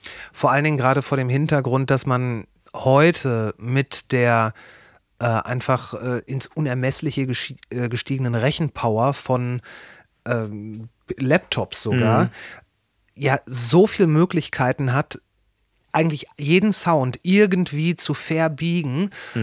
Aber ähm, also wir, wir, sind, wir, wir haben technisch bestimmt heute am meisten möglich. Wir hatten noch nie so viele Möglichkeiten, technisch. äh, und teilweise auch in hoher Qualität. Ich meine, äh, ich weiß nicht, ob du dich jemals mit Plugins auseinandergesetzt hast. Nur am Rande. In den 90ern waren die meisten Plugins, selbst die, die man gekauft hat, relativ crappy. Und heute sind selbst Freeware-Plugins schon bei weitem besser als das, was es damals gab. Und es gibt buchstäblich Tausende davon. Es ist aber nicht mehr so, dass, zumindest nehme ich es nicht wahr, dass so unglaublich viel kreative äh, Musik dabei rumkommt. Entweder sind es nahezu unhörbare Kakophonien, mhm. wo es einfach nur darum geht, lass uns mal irgendwas machen, was niemand bisher gehört hat. Ähm, oder es sind Leute, die wirklich unglaublich virtuos an ihrem Instrument sind, was aber nicht notwendigerweise auch was Neues sein muss. Das ist dann vielleicht der schnellste Gitarrist, aber nicht mhm. der kreativste Gitarrist. Und gerade dieses, dieses Zurücknehmen und ähm, die Kreativität auch in dem, in dem Minimalismus finden, das ist vielleicht sogar etwas, was, was heute fehlt und ähm, ja, durch sowas vielleicht auch, wenn es nur in kleinen Jota ist, äh, wieder ein Stück weit zurückkommen könnte. Genau, so sehe ich das auch. Also das ist, ähm, ich glaube, es gibt tatsächlich auch ein Bedürfnis danach, eben weil, wie du sagst, das ist, äh, es gibt in fast allen Bereichen ähm, äh, ja ein Überfluss, unendliche Möglichkeiten, ähm, die viele auch überfordern. Also Optionen sind irgendwie schön und gut, aber ähm, ja auch ein Problem, ne? auf die man, auf das man eine Antwort finden muss. Und ja. ähm, das ist bei den Gitarren ganz, ganz konsequent so ähm, durchgezogen, dass man eben äh, ganz wenig Optionen bis gar keine Optionen hat. Da, daher ja auch keine Auftragsarbeiten. Ne? Die Instrumente sind so, wie sie sind. Ja. Ähm, und dann nimmst du die auch so. Ähm, die Begehrlichkeit wird erst dann geweckt, wenn du denkst, du hättest was anderes haben können und hast es verpasst, hast die Chance verpasst. Das ist eigentlich äh, ja, eine wichtige Angst. Habe ich das beste Plugin oder gibt es noch ein besseres? Ne? So ähm, statt ja. Ähm, ja, in dem Vertrauen, ähm, etwas, etwas zu kaufen, wo du weißt, ähm, ja, das geht eigentlich nicht besser. Das geht anders, klar, logisch, aber ähm, äh, ich, ich vertraue demjenigen, der es gemacht hat, ähm, dass das das Ende der Fahnenstange in diesem ganz speziellen Bereich ist. Und dann kann man sich zufrieden zurücklehnen und dann mit den Möglichkeiten, die man hat, kreativ arbeiten. Und die sind ja groß. Also, ähm, ne, was da für Sounds drin stecken, ähm, und ansonsten kann man ja auch mal versuchen, das Plektrum äh, ein bisschen anders zu halten, immer ein anderes zu nehmen oder man mit kann auch eine, zu spielen. Ich wollte gerade sagen, man kann auch eine E-Gitarre ruhig mal zupfen. Absolut, genau. Bevor wir jetzt zu der, glaube ich, vor, vor einer halben Stunde formulierten Frage zurückkommen, noch ganz kurz, was ist ich meine, du kannst, diese Gitarre ist von dir vorgegeben, mhm. konzipiert, wenn nicht sogar komponiert. Was wäre deiner Meinung nach der perfekte Amp dafür? Ähm, also ich, ich kenne nicht alle Amps der Welt. Ich habe einen ganz guten Überblick. Ähm, nach meinem aktuellen Dafürhalten ist das der, der uns hier gegenübersteht. Das ist ein ähm, Fender Tweed Super von 1956, die Schaltung. Den habe ich natürlich jetzt aufgebaut. Ne? Ja. Ähm, äh, und der ist aber dann nicht mit zwei 10 Zoll, sondern mit einem 12 Zoll Lautsprecher ausgestattet. Ähm, ja. Was den Ton nochmal ein bisschen, bisschen verändert. Ähm, das ist für mich im Moment ähm, so der Sound. Aber ich sag mal, jeder ähm, organische, warme, mh, mm, echte Röhrensound, der auch so klingt, ähm, ist so der ideale Partner. Aber andererseits, ähm, äh, ich habe mit einem, einem Freund auch schon am VHX von Dietzel äh, im, im Clean-Kanal äh, die Gitarren gespielt mit einem ja. modernen Echo. Das klang natürlich sehr viel mehr HiFi und moderner, aber trotzdem großartig. Also, ne, es ist eine, eine Gitarre ist eine Gitarre. Ähm, die kannst du an alles klemmen und dann ist halt die Frage, ähm, ähm, gefällt dir das Ergebnis? So, ne? Es und ist nicht so, dass das dann völlig auseinanderfällt. Ja, und wahrscheinlich auch, was, was hast du eigentlich damit vor? Also, genau, was, ist, genau. was ist die Musik, die du machen Richtig. willst? Ja, genau. Ja. Genau. Aber für mich persönlich ähm, ist das tatsächlich so ein Tweet-Amp. Nicht so der Tweet Deluxe, äh, um jetzt äh, mal ganz tief in die nerdigen Abgründe oh, ich bitte. zu steigen. Der Tweet Deluxe, ähm, da bin ich nicht so ein Fan von. Der komprimiert sehr schnell, sehr stark ähm, und kann auch ein bisschen boxy klingen. Aber dieser große Bruder sozusagen davon mit zwei 6L6 Röhren in der Endstufe mhm. und etwa 40 Watt, ähm, der ähm, hat auch ähm, dann die Reserven, die äh, Bassfrequenzen die aus diesem Instrument kommen, adäquat wiederzugeben. Kennst du den Fender DeVille äh, mit den 410er? Mhm. Das 410er Modell, was mhm. so unendlich laut ist. das stimmt. Ja, das war ja auch ähm, ein häufiges äh, Backline-Ding irgendwie in den 90er Jahren, ja. Nuller Jahren. Vielleicht auch heute noch, weiß ich gar nicht. Äh, heute nicht mehr so. Ich mhm. meine, mittlerweile haben die Leute begriffen, dass es schwierig ist, dass wenn du nicht irgendwie einen, ähm, einen Transducer oder sowas davor klemmst, mhm also du kannst buchstäblich auf einer kleinen bis mittelgroßen Bühne kannst du das Volume Poti nicht über zwei rausregeln und das ist halt, weil es ein alter Amp ist, das ist nicht so schwergängig, dass du da wirklich äh, die Chance hast, ähm, das Ganze feingliedrig einzustellen. Das heißt, du bist da wirklich so, du fängst gerade erst an, das Ding warm laufen zu lassen und es ist einfach brüllend laut. Ja. Und äh, ich hatte das einmal, da war das Ding wirklich auf einer Bühne und äh, jemand ist aus Versehen an das Volume Poti gekommen und hat das nur so von, ich sag jetzt mal, von, von 8 Uhr auf 11 Uhr gedreht. Du hast nichts mehr gehört und allen Leuten ist das Herz in die Hose gerutscht, weil es so laut war. Ja, genau. Ist aber äh, theoretisch ein fantastisch klingender Amp. Mhm. Man kann es nur schwierig anhören. Ja, ja, genau. Einfach. Das ist dann auch in dem Fall eine Frage der, der, der äh, Regelmöglichkeit. Genau. So, ne? Genau. Und ein, ein großer Amp, ein lauter Amp, ähm, ja, hat ja nicht nur mehr Lautstärke-Reserven, sondern ist einfach auch stabiler. Ne? Also wenn du ähm, Meinst du jetzt vom Ton? Äh, Genau, genau, vom Ton. Also wenn beispielsweise ähm, ähm, jetzt ein Tweet Deluxe mit 16 Watt, äh, wenn du den irgendwie in Bandlautstärke fährst, ähm, da, da zerrt er schon und ähm, komprimiert Ja, relativ stark stimmt, und, und der Bass äh, matscht halt weg, dass alles zu spät ist. Und wenn du jetzt einen, einen großen Amp hast mit einem großen äh, Trafo, ähm, dann ist der viel länger in der Lage, also was Lautstärken angeht, ähm, die Bassfrequenzen ähm, vernünftig, also relativ trocken abzu, abzubilden ähm, und dann äh, ja, dröhnt es nicht einfach so, einfach so weg. Ne? Also Mhm. auch dafür ist, ist Leistung ähm, nützlich.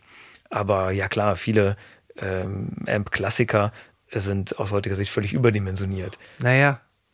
Also, gerade wenn es dann in den Bereich von äh, auch Bassgitarren-Amps geht, ein 300 Watt Ampeg SVT Classic. Genau.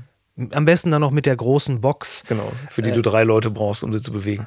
Ich glaube, diese Box ist der Grund, warum es Backliner gibt. Weil jeder will sie spielen, aber keiner will Ja. sie transportieren. Ähm, das sind halt Sachen, ich, äh, ich habe noch nie gesehen, dass denen jemand auf einer Bühne aufdreht. Mhm. Allein schon, weil du dann, weil das in all die äh, Mikrofone auf der Bühne reinbluten würde. Mhm. Du könntest das Schlagzeug nicht mehr vernünftig ab. Es ist einfach viel zu viel. Mhm, auf jeden Fall. Ist halt so ein, ähm, ja, so ein Prestigeding, ne? Also für manche noch. Ja, es ist bei gewisser Musik hat das einfach auf der Bühne zu stehen. Das ist genauso wie es andere Musik gibt, wo dann äh, drei Fullstacks aufgebaut werden und dahinter steht der Camper-Amp. ja, genau.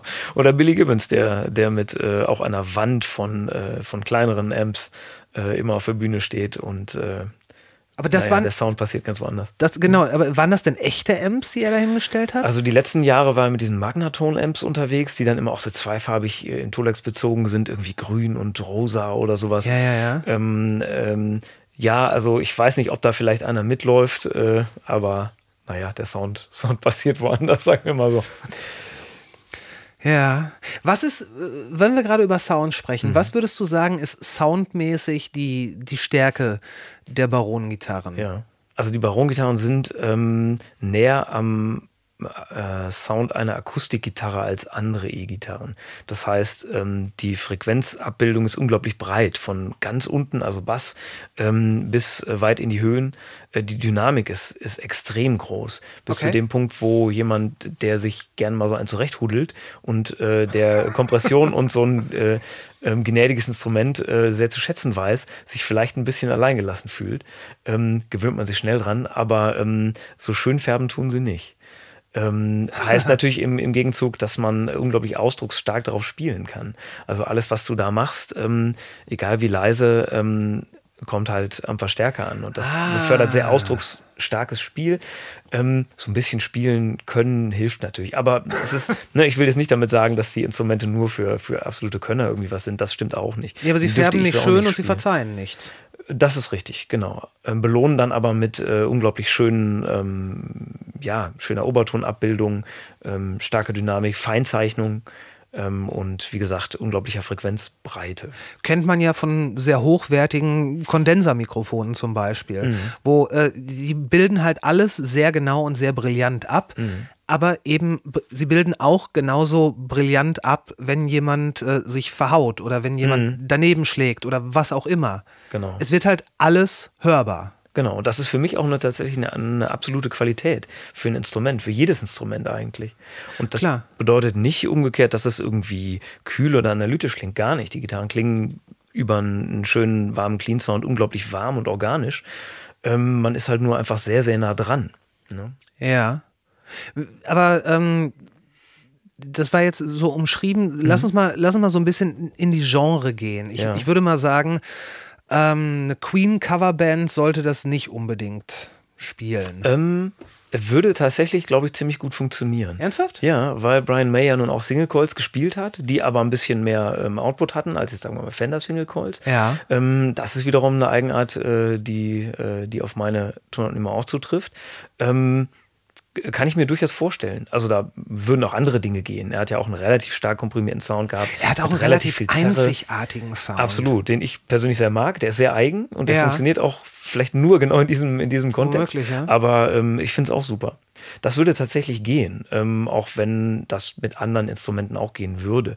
Also Ja. ich sehe ähm, äh, vor allem da, wo ja, wo ausdrucksstarkes Spiel und wenig Verzerrung ähm, wichtig sind. Da Jazz. sehe ich das Instrument verortet. Jazz im aller, aller, aller weitesten Sinne. Im aller, aller, aller weitesten Sinne. Genau. Ja, also ich meine, was, was ist schon Jazz? Das ist ja nicht nur, ähm, äh, nicht nur, nicht nur äh, 50er Jahre äh, Ja, gut, West okay. Coast ähm, Handschuh-Sound oder so. ne, das ist ja ähm, äh, von bis, also das geht ja bis weit in die, in die experimentell-elektronische Musik rein. Ähm, Da, das stimmt. Ich meine, wenn wir darüber reden, was Jazz ist, können wir ja auch erst nochmal versuchen zu erklären, was Kunst ist. Und dann Ja. ist es, ja, dann ist, geht wahrscheinlich die Sonne auch schon wieder auf. Ja, auf jeden Fall. Genau. Aber ähm, so würde ich, würde ich das auch sehen. Mhm. Ja. Die Frage, die ich vorhin gestellt habe, wie lange braucht, Ja. äh, brauchst du eigentlich von vom, vom, vom ersten Gedanken bis äh, zum fertigen Instrument? Ja. Ähm, Wie viel Zeit steckt in so einem Ding? Die ehrliche Antwort ist, das weiß ich bis heute nicht. Äh, zumal jedes Instrument, jedes Modell ja auch ein bisschen anderen Arbeitsaufwand hat. Es ist ja so, dass, ähm, sagen wir mal, ich mir jetzt einen Stapel von 10 oder 20 Kopfplattenfurnieren, aus Ebenholz natürlich, nehme und da ähm, mit so einer äh, altertümlichen Kopierfräse das Baron-Logo reinfräse. Ne, Ja. Das, das mache ich dann, da mache ich dann einen Stapel von 20 Stück. Das kann sein, äh, dass ich erst, erst zwei Jahre später eins davon, dann das letzte davon rausnehme und ähm, daraus eine Gitarre baue. So gesehen hat sich die äh, Gesamtdauer ähm, des Baus auf zwei Jahre verlängert. Ne? Aber ich, deine Frage zielt darauf ab, ähm, glaube ich, ich baue 15 Instrumente im Jahr in Vollzeit. Dazu gehört natürlich auch, dass ich Zeit für Buchhaltung und für Vermarktung und für Messen und sowas ja, gut, alles aber haben das- muss. das ist sowas- Aber 15 im Jahr und so gesehen, naja, also wenn ich jetzt alles parat habe, kann ich äh, in drei Wochen eine Gitarre fertig haben. Gut, mit Lackierung ähm, dauert es dann doch vielleicht noch ein bisschen länger, wobei die aktuellen Lackierungen eher einfach gehalten sind, also wenig dünne Lackschichten drauf. Ähm, aber so, wenn ich jetzt Vollgas geben müsste äh, und Ja. das Wetter spielt mit, ähm, äh, dann drei Wochen Minimum, wenn ich mich nur auf dieses eine Instrument konzentrieren würde. Warum muss das Wetter mitspielen? Äh, fürs Lackieren. Ich, äh, Ah, okay. Genau, ich habe jetzt hier keine komplett abgeschlossene Lackierkammer, äh, die, äh, wo ich die Luftfeuchtigkeit kontrollieren kann. Aber die hättest du wahrscheinlich gerne. Natürlich. Wer hätte das nicht? Jeder hätte gerne Ja. eine eigene Lackierkammer. Genau. Aber ähm, wenn du sagst lackieren, ich meine, ich bin da alles andere als wirklich ein Experte. Äh, so, so, so richtig farbig machst du es nicht. Du lässt das Nee, Holz genau. schon immer durchkommen. Genau, das ist auch wichtig, mir wichtig für die neuen Instrumente, ähm, dass das Holz einfach so wirken kann, wie es ist. Ähm, diese Fichtendecken, die beizt sich schon mal so dunkel, dass es wie eine alte Violine aussieht. Ähm, das ist aber eigentlich auch alles, was ich an, an, an Farbe mache.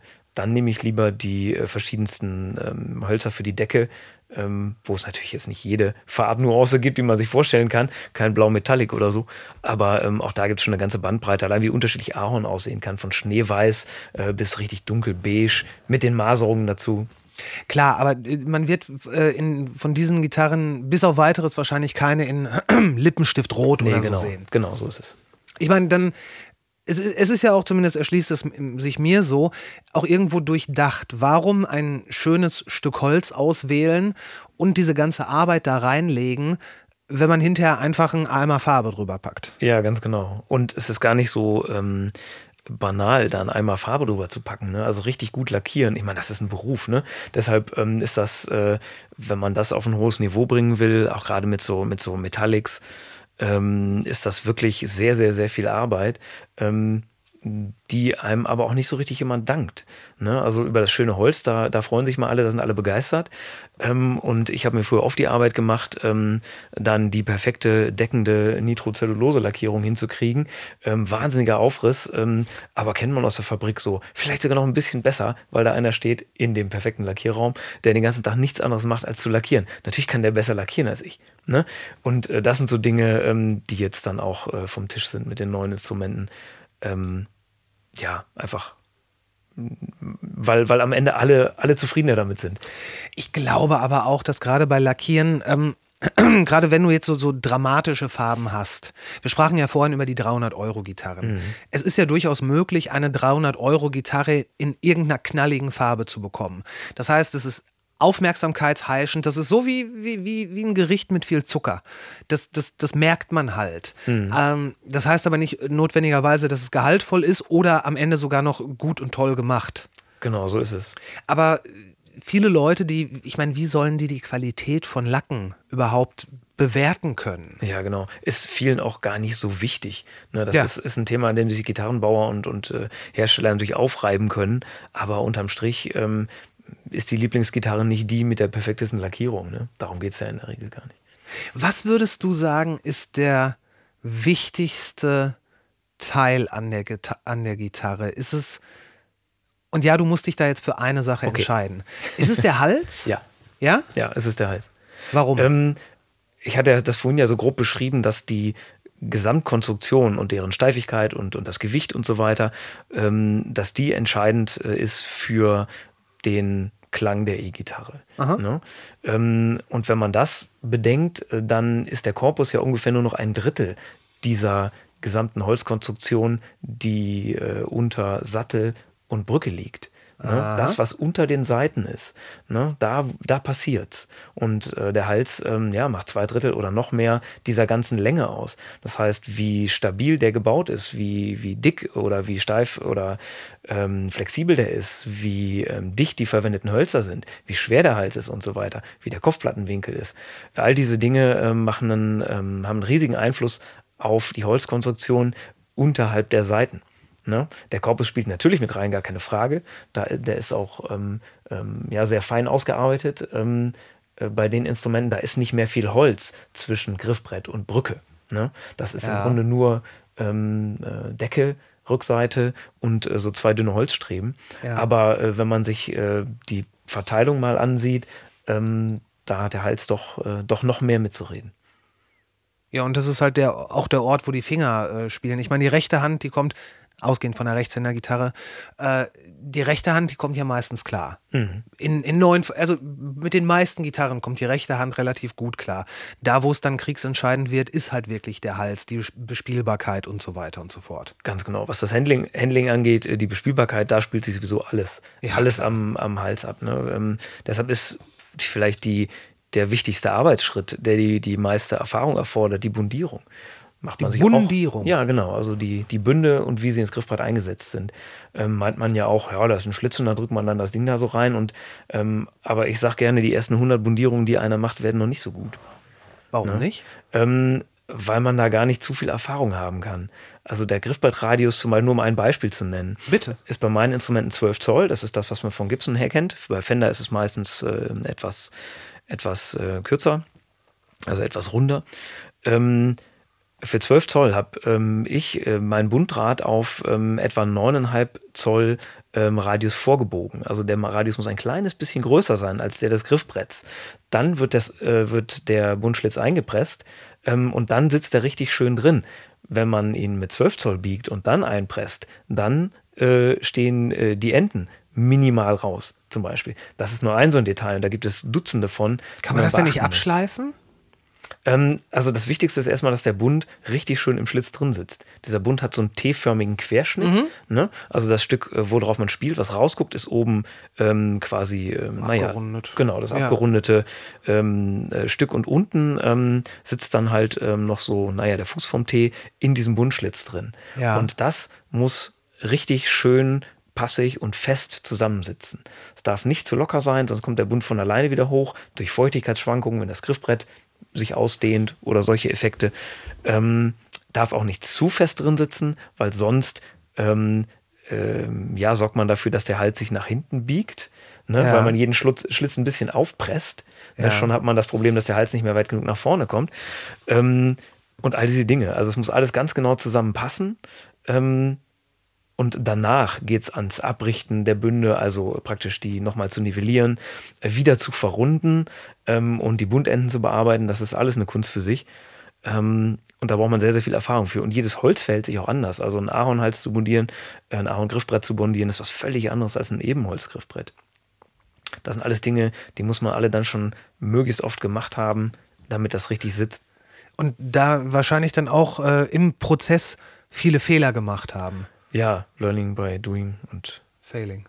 und Failing. Ja, ganz genau. Was hältst du von Gitarren mit sieben oder acht oder neun Seiten? Also meine, äh, meine Welt ist das gar nicht, so als Gitarrist und musikalisch auch so nicht.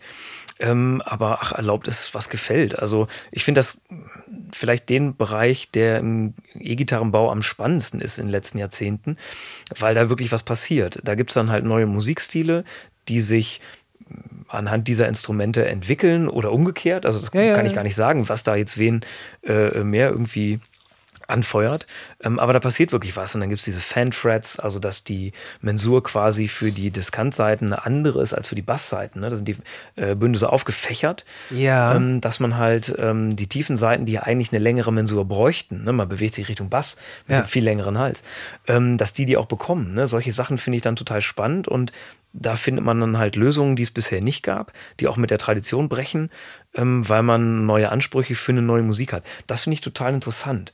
Ähm, wie gesagt, also mein Thema ist das einfach nicht, aber ähm, ich finde, das ist so ein bisschen ähm, die Innovationsschmiede der letzten 20 Jahre im Bereich E-Gitarre. Sonst ist da eher wenig passiert.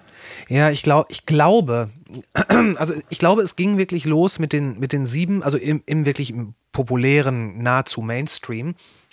Es äh, fing damit an, dass ich meine sogar Steve Vai sich eine siebenseitige hat bauen lassen. genau. Mhm. Und dann haben äh, in den äh, mittleren oder späten 90ern äh, vor allen Dingen Korn diese Siebenseiter verwendet, um diesen sehr schweren äh, Sound hinzukriegen. Und dann kam halt all das, was man heute noch als New Metal kennt. Und mittlerweile ja, sind wir, glaube ich, bei der neunten Seite angekommen. Genau, richtig. Also das ist, äh, ich meine, ich habe auch lange Zeit eine Siebenseiter gespielt, einfach weil, weil man gar nicht mal unbedingt um diese, äh, um diese fetten Brachialtöne hinzukriegen. Dafür war der Amp, den ich genutzt habe, auch viel zu schwach eigentlich. Ähm, aber ich, ich fand es einfach schön, so im Tiefen noch, quasi im Tiefen noch ein bisschen zu fischen. Aber mit neun Seiten, das ist schon. Ja, ich finde es auch schwierig. Also irgendwann ist dann auch die Frage, ähm, äh, was macht der Rest der Hardware, selbst wenn die Gitarre das noch irgendwie abbilden kann. Ähm, deshalb spielen ja auch viele, viele Bands in dem Bereich auch schon gar nicht mehr mit echten Verstärkern. Ne? Die gehen dann direkt Richtig. in den Modeler, Ja. ähm, der dann so programmiert ist, äh, dass das irgendwie noch äh, ein, ein brauchbares Signal ergibt. Aber ja, ich sag mal, ähm, ob, ob wir die neunte Seite ähm, auf Dauer äh, an der Gitarre sehen werden oder nicht, äh, sei mal dahingestellt. Was, hältst du, was hältst du von doppelhälsigen Gitarren? äh, das ist ungefähr das Bekloppteste, was ich mir vorstellen kann. Das macht halt so gar keinen Sinn. Also es gibt natürlich diesen einen Song, den jede ähm, äh, Rockband irgendwie braucht, ähm, der nur so zu bewältigen ist, äh, wenn man einen, einen einzigen Gitarristen hat. Aber das ist halt äh, Showpiece äh, pur. Also das macht ergonomisch überhaupt keinen Sinn, das macht tonal in der Regel auch keinen Sinn. Ähm, ganz, also mein, mein Lieblings-Doppelhalsinstrument ist natürlich Bass und Gitarre, das gibt's auch. Das macht also gar keinen Sinn. Eigentlich bräuchte der Bassist das dann ja auch, ne, dass man sich abwechseln Ja. kann. Aber äh, muss das dann wirklich sein? Es sah auf den Fotos von Jimmy Page damals ziemlich cool aus. Ja, eben. Und darum ging's. Der hatte, glaube ich, eine doppelhälsige SG, war Richtig, das? ja, genau. Ist auch das schlechteste Instrument, was man dafür auswählen kann. Warum? Das, was ohnehin schon kopflastig ist und was nur Stimmt. funktioniert, wenn es sehr, sehr leicht ist, ähm, daraus dann so einen Brecher zu bauen. Ähm, Die SG war doch quasi die Les Paul des kleinen Mannes, oder? Ähm, nee, das war tatsächlich die, die neue Les Paul. Also ähm, ich glaube 61 war es. Ähm, dass die SG die Les Paul abgelöst hat. Die Les Paul galt dann damals eher so ein bisschen als altbacken. Das mhm. war nicht mehr so angesagt. Und Fender hatte diese abgefahrenen Formen mit den viel, vielen Hörnchen und ähm, ja, ja, bunten ja, Lacken. Und Les Paul war da schon ein bisschen, ein bisschen altmodisch. Äh, und die SG sollte es dann werden. Und äh, hieß, glaube ich, ganz am Anfang sogar Les Paul. Dann wollte der seinen Namen dafür aber nicht hergeben. Irgendwie so. Ja, ja, stimmt, ne? stimmt, stimmt. Genau, die hat sie abgelöst. Und später kam dann die Les Paul wieder, weil klar, in den späten 60ern die ganzen Gitarrenhelden, ähm, ja, ich sag mal, der Generation meines Vaters, ähm, äh, dann wieder Les Paul gespielt haben ja. äh, und diesen, diesen sustainreichen Sound irgendwie entdeckt haben. Ähm, und äh, dann gab es das parallel. Aber eigentlich war die Idee, ähm, dass man alles, was in Les Paul nicht so toll ist, das hohe Gewicht, dieser eher altmodische Look ähm, äh, und auch vielleicht die nicht so gute Erreichbarkeit der oberen Lagen, ja. dass man damit aufräumt und das alles radikal ändert. Ähm, und ich glaube, das wurde ja auch relativ gut angenommen. Ich glaube, die SG war auch relativ erfolgreich. Ja, vielleicht waren auch alle Gibsons damals nicht so erfolgreich und die am wenigsten nicht erfolgreich. Aber das weiß ich nicht so genau.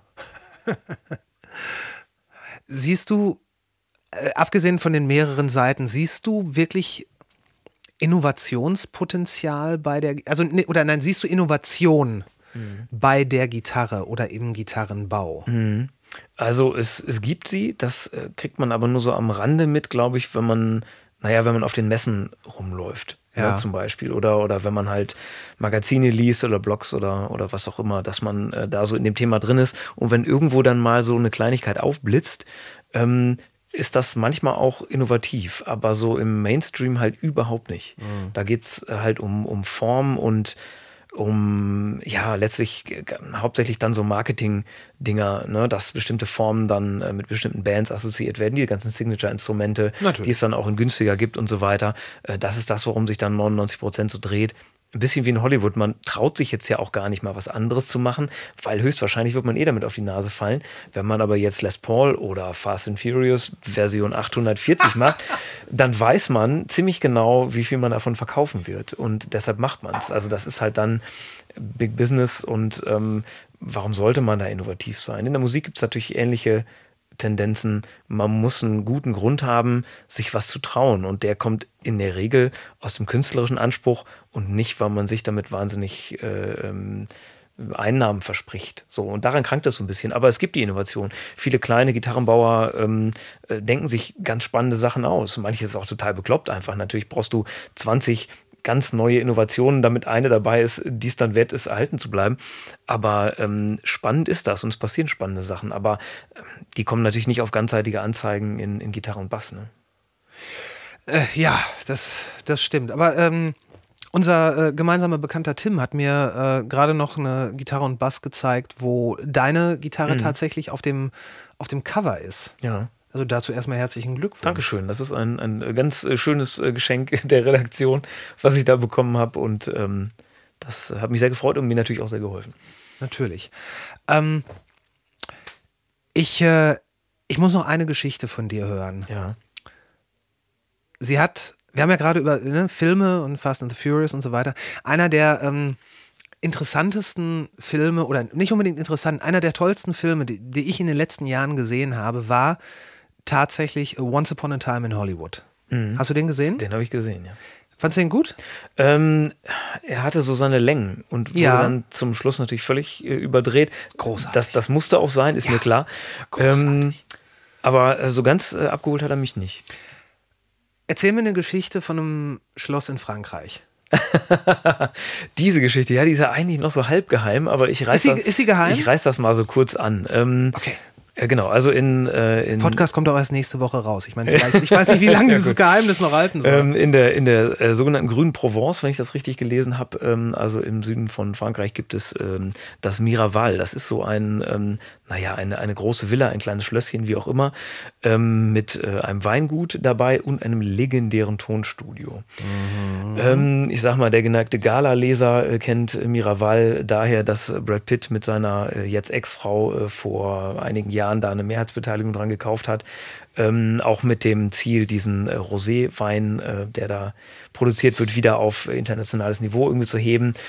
Ähm, okay. Nun ja, und jetzt äh, hat er dann halt äh, offensichtlich auch Zeit und Spaß äh, an so, an so Buddy-Aktionen äh, und äh, hat jetzt dieses Tonstudio mit einem äh, Bekannten von sich offenbar einem französischen Produzenten ähm, wiederbelebt. Äh, und das, dieses Tonstudio ist äh, ganz fantastisch. Also das ist äh, im Licht durchflutet und äh, ein, ein Traum, architektonisch traumhaft. Was würden wir noch ohne Hollywood-Stars tun? Die Welt wäre ärmer. In dem Fall wäre es tatsächlich ein Verlust, ähm, weil da, glaube ich, jetzt so als reines Investment vielleicht nicht unbedingt so die Millionen reingeflossen wären, obwohl es ein legendäres Tonstudio ist. Das war auch jetzt nicht so lange zu, aber hat äh, jetzt nach diesen Umbaumaßnahmen seit diesem Jahr wieder eröffnet. Ähm, nun ja, und mit denen bin ich übereingekommen, äh, dass das eine gute Idee ist, ähm, äh, ein Baron Modell 1 ähm, da zur Verfügung zu stellen, den aufnehmenden Künstlern. Was daraus folgen wird, äh, werden wir dann sehen. Aber auf jeden Fall eine deiner Gitarren ist da in, wie sagst du, in der grünen Provence Genau. in einem legendären Tonstudio und äh, kann dort angespielt werden. So ist es. Also wenn man mal eine Baron spielen will, mietet man sich einfach mal da ein für ein, zwei Wochen. ja, klingt Und, doch super. ähm, es gibt offenbar Rosé. Ja, Also besser geht's doch ich nicht. glaube, der geht dann aufs Haus. Also der Rosé, nicht die Gitarre. das ist ja wunderbar. Mhm. Da, da könnte man bestimmt auch guten Podcast aufnehmen. Ach, mit Sicherheit. So auf alte Revox Analogbänder. ja, haben die bestimmt auch. Haben die ganz sicher. Ja.